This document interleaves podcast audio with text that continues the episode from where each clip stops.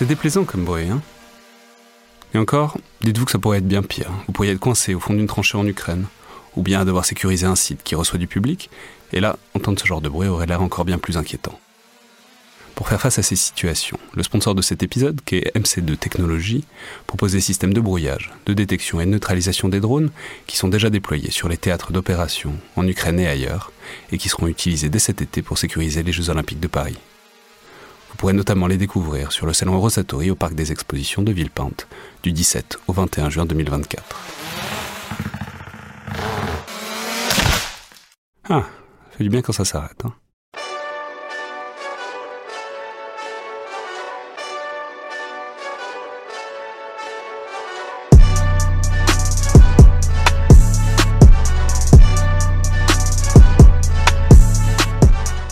Toutes et tous et bienvenue dans le Collimateur, le podcast de l'Institut de recherche stratégique de l'école militaire, l'IRSEM, consacré aux questions de défense et aux conflits armés. Je suis Alexandre Jublin et aujourd'hui, pour ce premier épisode de l'année des Têtes chercheuses, ce format régulier qui consiste à mettre en son des articles et des débats euh, de la recherche scientifique sur les questions de défense, j'ai euh, le plaisir de recevoir Emmanuel Dreyfus, qui est le nouveau chercheur Russie de l'IRSEM depuis quelques jours, pour parler euh, de cette problématique de doctrine Gerasimov et des limites de cette idée ou de ce concept.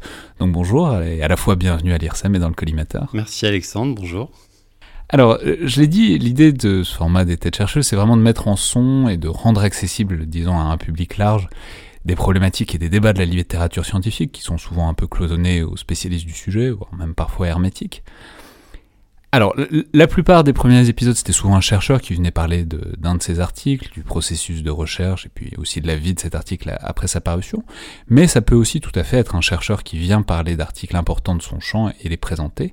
C'était d'ailleurs euh, comme ça qu'on avait inauguré le format avec Olivier Schmitt à l'époque, qui était venu euh, dans le premier épisode parler des grands articles euh, sur la question de l'innovation dans les armées.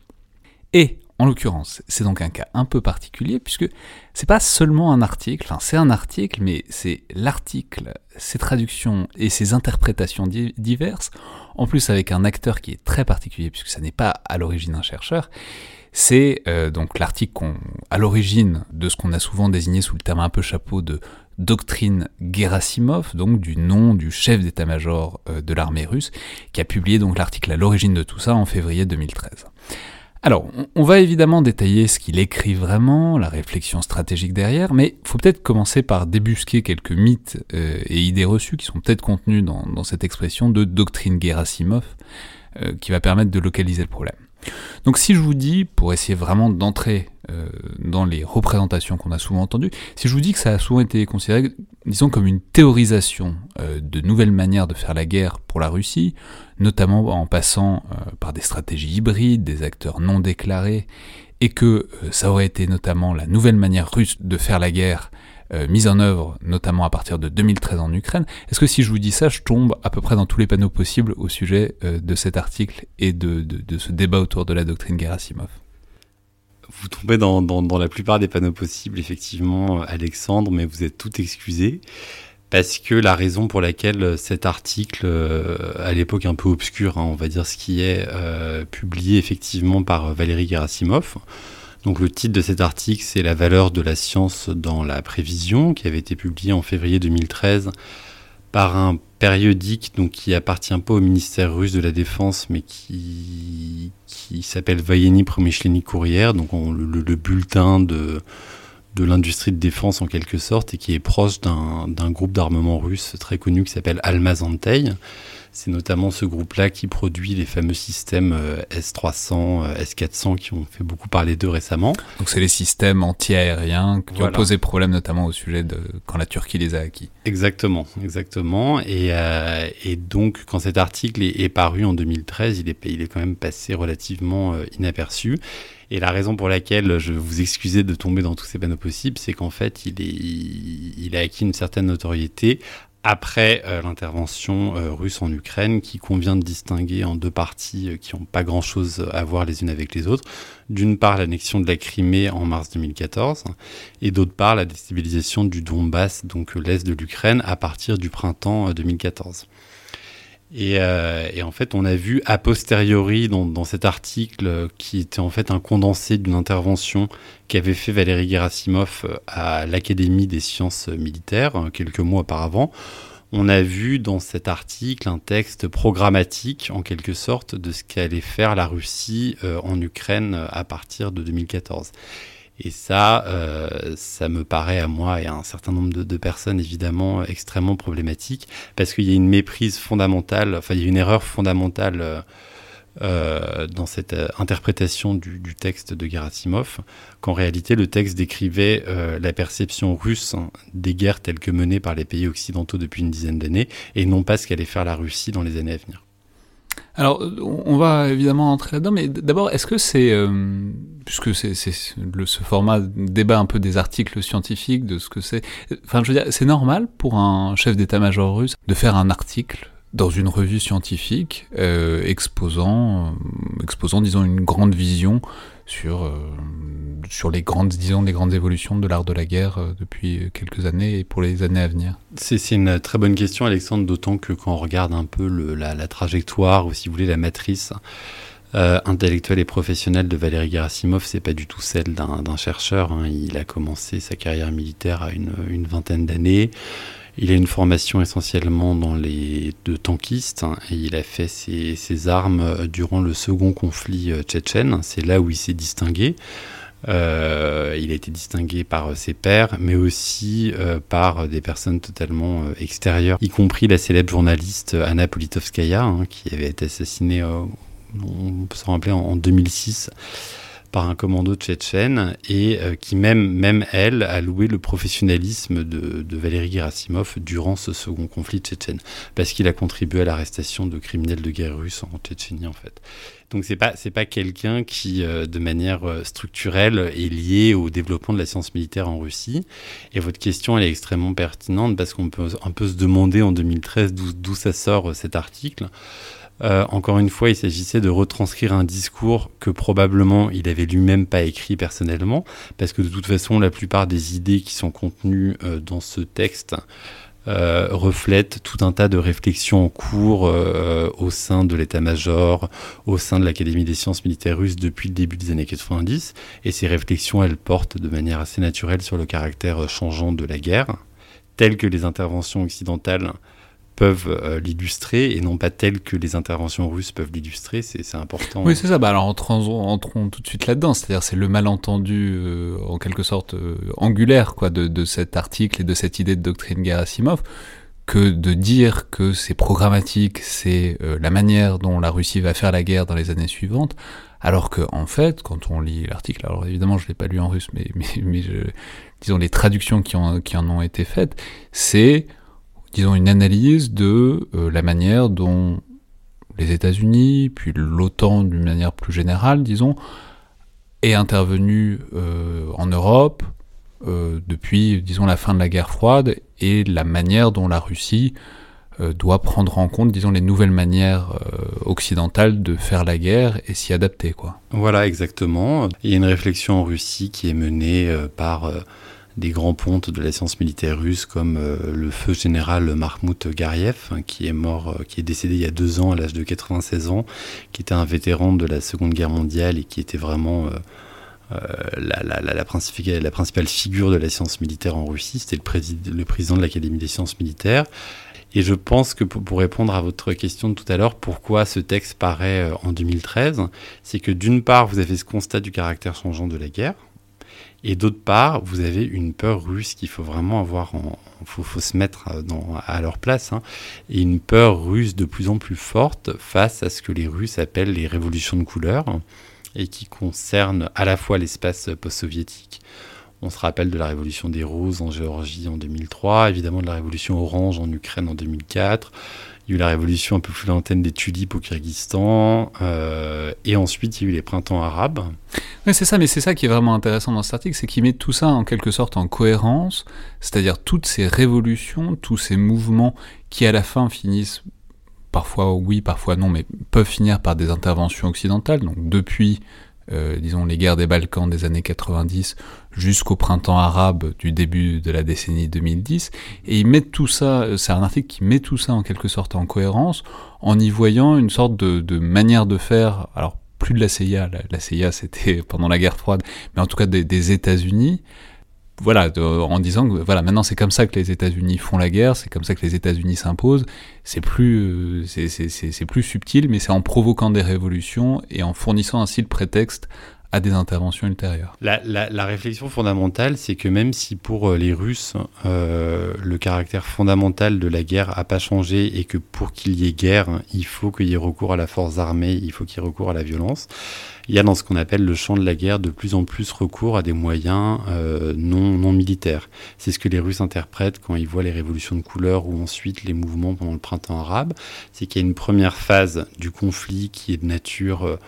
informationnelle, euh, politique, euh, économique, euh, enfin des, des, des, moyens non militaires. Et ensuite, comme vous l'avez dit, ça justifie une intervention. Et ce que craignent les Russes, c'est que euh, la prochaine cible, en fait, ce soit euh, la Russie. Et quand il y a eu les manifestations sur la place Bolotnaya à l'hiver 2012 à Moscou, quand ensuite, euh, à partir de l'automne 2013 euh, et de début 2014, il y a eu le mouvement Maïdan en Ukraine, il y avait vraiment une conviction euh, au sein de l'élite politico-militaire russe que la prochaine cible, c'était le régime russe. Et c'est en fait cette peur, elle permet de comprendre la violence de la réaction, sans l'excuser évidemment, hein, mais elle permet de comprendre la violence euh, et la fermeté de la réaction russe en Ukraine à partir du début 2014. Euh, c'est-à-dire que on voit tout ça, nous, enfin nous, euh, depuis l'Occident, tout ça est mis en cohérence comme un penchant antidémocratique de la Russie, de la Russie de Poutine, etc. Si on, ce que vous nous dites, c'est que si on renverse la perspective, en fait, c'est du point de vue russe, tout ça est mis en cohérence comme en voyant la main de l'Amérique et comme le moyen euh, pour les États-Unis et leurs alliés de gagner du terrain, c'est-à-dire en suscitant ces mouvements d'opposition. Et c'est la raison pour laquelle la Russie soutient les répressions de ces mouvements. Voilà. Et elle les soutient, mais elle les soutient depuis la, depuis parution de, l'article de Gerasimov en 2013 et depuis l'annexion de la Crimée et la crise dans le Donbass. Il y a quand même une certaine évolution en, Russie, parce que quand on regarde par exemple les réactions russes face au mouvement d'opposition en Biélorussie actuellement, c'est quand même beaucoup plus mesuré. Enfin, la Russie s'est faite beaucoup plus discrète qu'elle ne l'avait été en Ukraine début 2014. Donc il y a quand même une évolution. Les Russes ne sont pas figés dans cette conception des révolutions de couleur. Mais donc c'est intéressant, par exemple, si on garde le cas de l'Ukraine, puisque c'est aussi pour ça que vous nous l'avez dit tout à l'heure, que cet article est devenu si célèbre. Oui. En fait, c'est un renversement, c'est-à-dire depuis euh, la perspective occidentale, ça a été vu comme les Russes qui fomentent des troubles intérieurs en soutenant des indépendantistes dans le Donbass, alors que depuis la Russie, ça a été vu comme l'Occident qui a fomenté un changement de pouvoir euh, contre lequel il a fallu réagir, c'est ça? Bah oui, oui, et puis c'est très intéressant parce que l'Ukraine, c'est une double méprise des deux côtés, parce que pour les Américains, c'est un modèle de guerre hybride mis en œuvre par la Russie, et pour les Russes, c'est un modèle de guerre hybride mis en œuvre par les Américains. Alors entrons peut-être dans, dans, ce mot de guerre hybride. Alors c'est un mot qu'on, enfin c'est une expression qu'on emploie de temps en temps dans le podcast, qui fait vraiment pas l'unanimité du tout. Il y a beaucoup de chercheurs qui ont beaucoup de mal avec euh, cette notion de guerre hybride, ouais. parce qu'ils trouvent que c'est trop fourre-tout, que enfin on mélange tout et que ça permet pas une distinction, enfin ont une identification claire de, ce qui est mis dedans. La guerre hybride, en l'occurrence, c'est quoi? C'est-à-dire, c'est à la fois de faire euh, de la guerre informationnelle, de, jouer sur, disons, des équilibres politiques, en plus d'une couche militaire, c'est ça? C'est-à-dire c'est l'association de moyens militaires et non militaires pour parvenir à des objectifs politiques et stratégiques avec une prééminence de plus en plus accentuée pour les moyens euh, non militaires. Il y a une notion euh, d'ambiguïté aussi qui est extrêmement importante dans le concept de guerre hybride, auquel personnellement j'adhère pas à ce concept, mais puisqu'on en parle, il y a une, notion d'ambiguïté qui est, qui est très forte parce que euh, pour l'acteur qui mène une guerre hybride, je pense qu'il y a un pattern qui est la volonté de ne pas s'afficher comme partie prenante euh, au conflit. Et c'est pour ça qu'on a pu voir, euh, enfin que certains ont pu voir en tout cas dans les actions de la Russie en Ukraine, une manifestation de la guerre hybride, parce que aussi bien pour ce qui concerne la Crimée, où effectivement les petits hommes verts, les Russes disaient au début en tout cas c'est pas nous. Donc les petits hommes verts, c'est vraiment ceux qui ont pris la Crimée, euh, littéralement ceux qui ont pris le pouvoir territorialement dont on savait pas au début qui c'était, et puis qu'à terme on a assez rapidement identifié comme étant des militaires russes. Voilà que donc Vladimir Poutine a assez rapidement, il me semble, c'était en, avril ou en avril ou en mai 2014, enfin, il y a eu un documentaire sur l'annexion de la Crimée euh, et où il a reconnu qu'évidemment il s'agissait de, de, membres des forces armées russes. Mais ce qu'il faut avoir en tête, c'est que ce qui s'est passé en Crimée, donc l'annexion la, de, la péninsule par quelques centaines probablement de membres de, des unités d'élite, elle a été rendue possible parce qu'il y avait une présence conventionnelle russe, à savoir euh, les soldats de la flotte de la mer Noire, qui étaient stationnés euh, légalement en Crimée, euh, enfin, selon les termes d'un accord avec l'Ukraine. Et, je pense que cette annexion était en partie rendue possible parce qu'il y avait déjà une présence préalable de 15 000 soldats russes environ sur la péninsule. Donc c'est intéressant. C'est pas un scénario répétable à l'envie euh, ailleurs. Oui, c'est intéressant. C'est-à-dire il y a cette idée de guerre hybride que on veut donc en l'occurrence on joue sur l'ambiguïté et que ça permet d'avoir des effets. En fait, si on regarde, si on analyse ce, cas précis de la Crimée, en fait, le soubassement, c'est que quand même, il y, y a, toute une flotte russe que c'est ça le rapport de force beaucoup plus que cette stratégie de guerre hybride. Exactement, enfin c'est mon point de vue en tout cas, et ça c'est pour ce qui concerne l'annexion de la Crimée, donc euh, une annexion qui a été rendue possible, si je puis dire, à l'ombre du conventionnel. Et ensuite, quand on regarde la déstabilisation du Donbass, c'est tentant de voir dans le Donbass euh, une nouvelle, soi-disant, doctrine Gerasimov mise en œuvre sur le terrain qui, impliquerait des stratégies hybrides. C'est-à-dire avec euh, donc ces indépendantistes du Donbass qui seraient peut-être, dont on ne sait pas qui c'est, est-ce que c'est des indépendantistes ukrainiens, des soldats de Moscou, des mercenaires, enfin bon, cette, euh, cette espèce de flou. Oui, on, alors un flou sur, alors au début sur les manifestants, c'était relativement clair que c'était quand même des populations euh, locales, hein, et, Moscou a soufflé euh, les braises, a, joué sur les peurs euh, réelles hein, des populations, de certaines populations du Donbass, en tout cas à l'époque par rapport aux événements à Kiev. mais ensuite, quand on regarde le déroulé, c'est très intéressant, mais quand on regarde le déroulé des événements dans le Donbass, qu'est-ce qui a été décisif à chaque fois? Ça a été l'intervention des forces conventionnelles russes. Et si les méthodes hybrides, si tant est qu'elles existent, mais bon, dans un souci de simplification, on va les appeler comme ça, les méthodes hybrides à elles seules, c'est-à-dire euh, organiser des manifestations, euh, mettre en œuvre une campagne de désinformation extrêmement massive, extrêmement violente contre l'Ukraine, comme l'a fait la, Russie. Hein, pendant, pendant les premiers mois de, de la crise, bah, tout ça, ça n'a pas suffi. Et qu'est-ce qui a permis de changer la donne sur le terrain et finalement de, de, de, geler entre guillemets le conflit? Et ça a été l'intervention des forces conventionnelles russes en août 2014 à côté de Mariupol à Novoazovsk et ensuite en février 2015 euh, à, à Debaltsevo. Ouais, donc c'est à Ilovaisk pardon. Ouais, donc c'est c'est il y a cette, fiction de l'hybridité au final c'est toujours euh, l'appareil militaire un peu classique qui, qui arrive. Mais en même temps, c'est pas forcément contradictoire avec l'idée qu'on s'est faite de la doctrine Gerasimov, c'est-à-dire ces déstabilisations comme point d'entrée, comme prétexte à une intervention militaire a posteriori. Oui, euh, et là où c'est un peu, je pense, critiquable de parler de doctrine Gerasimov, c'est qu'en fait, avec l'annexion de la Crimée et la crise dans le Donbass, on a un peu redécouvert euh, euh, la politique de défense russe, en tout cas dans, l'espace post-soviétique. Et si on compare les modus operandi de ce qui s'est passé dans le Donbass en 2014, c'est quand même extrêmement proche des autres conflits associant des séparatistes pro-russes.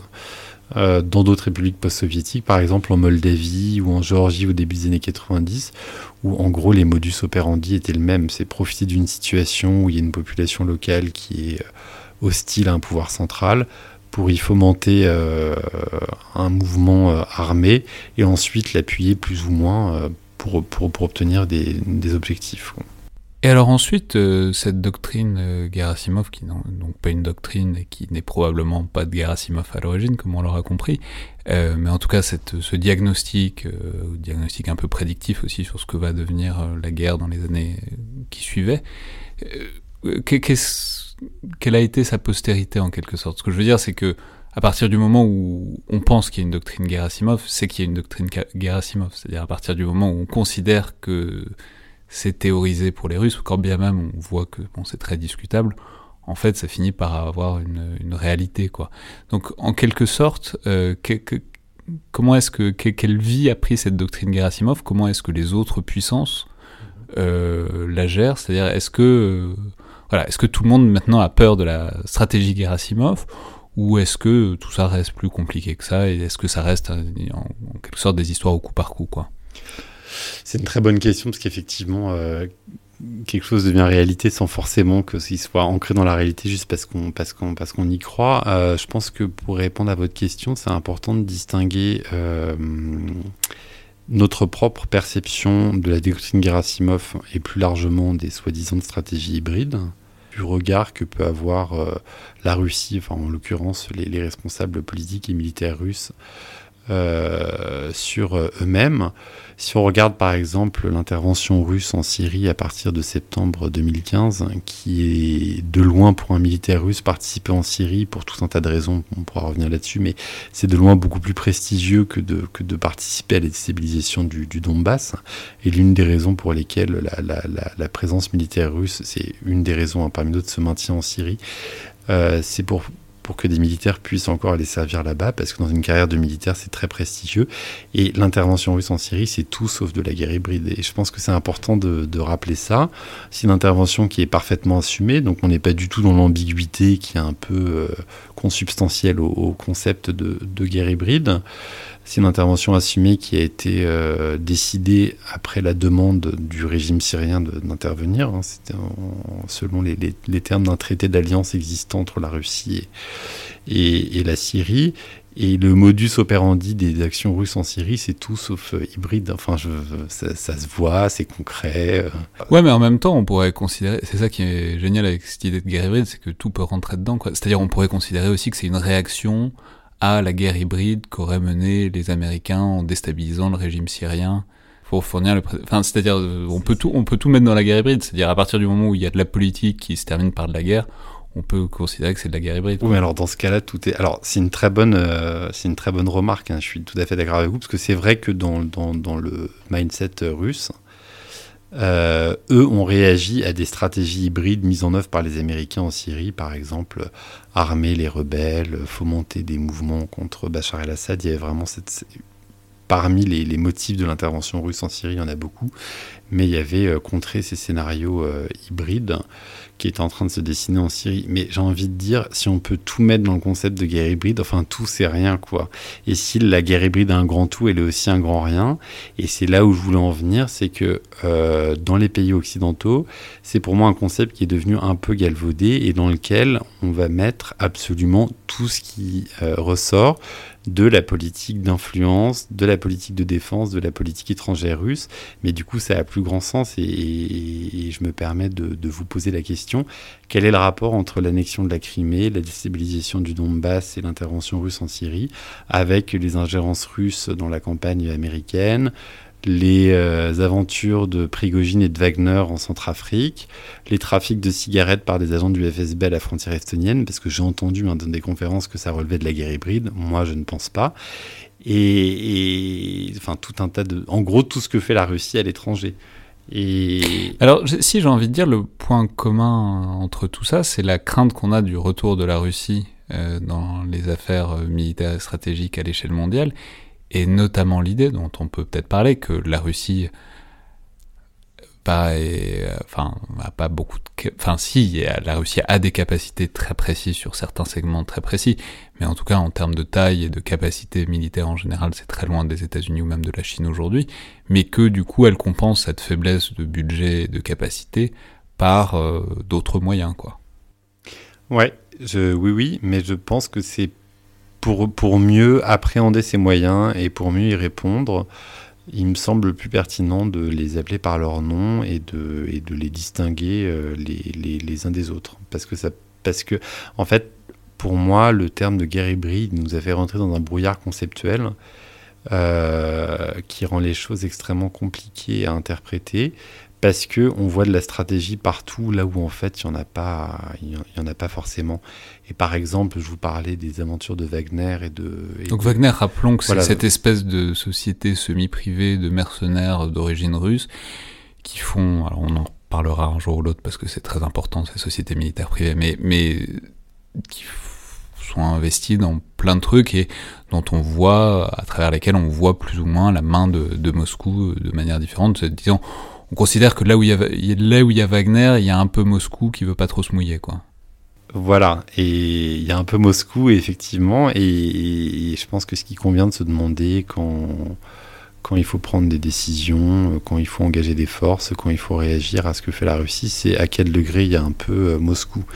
Et, parfois, il y a Wagner qui est là parce que le principal curateur de Wagner, donc Yevgeny Prigogine, qui est un homme d'affaires euh, proche de, Vladimir Poutine, sous sanctions américaines et occidentales, notamment pour sa participation euh, aux ingérences russes dans la campagne américaine.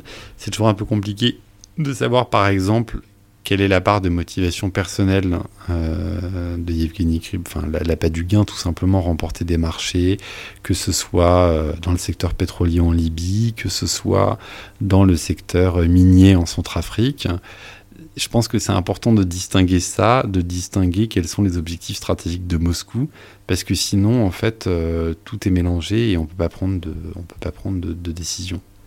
Ouais, c'est fascinant. C'est-à-dire, à force de regarder le truc euh, complètement de l'extérieur et euh, d'essayer de mettre en cohérence partout où il y a, euh, partout où ça parle russe, en quelque sorte, on finit par, par plus avoir d'idées précises sur ce que peut être la vraie stratégie russe, quoi. Voilà.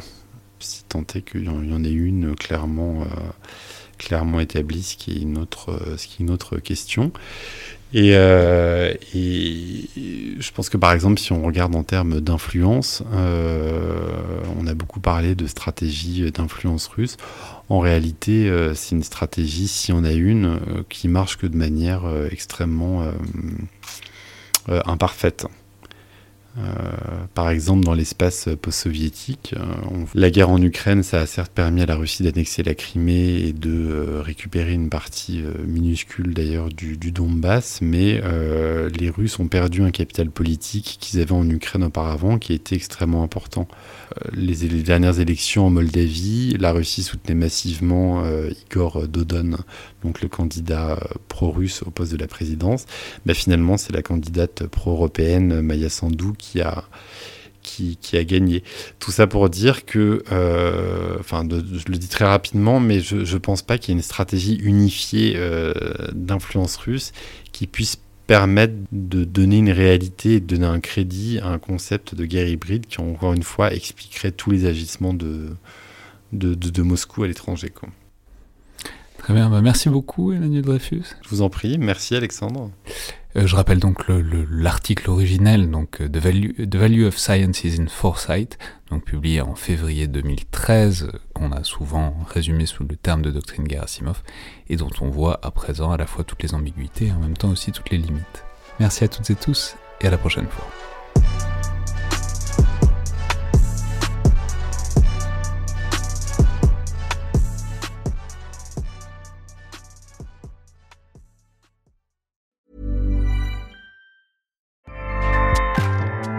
ACAST powers the world's best podcasts.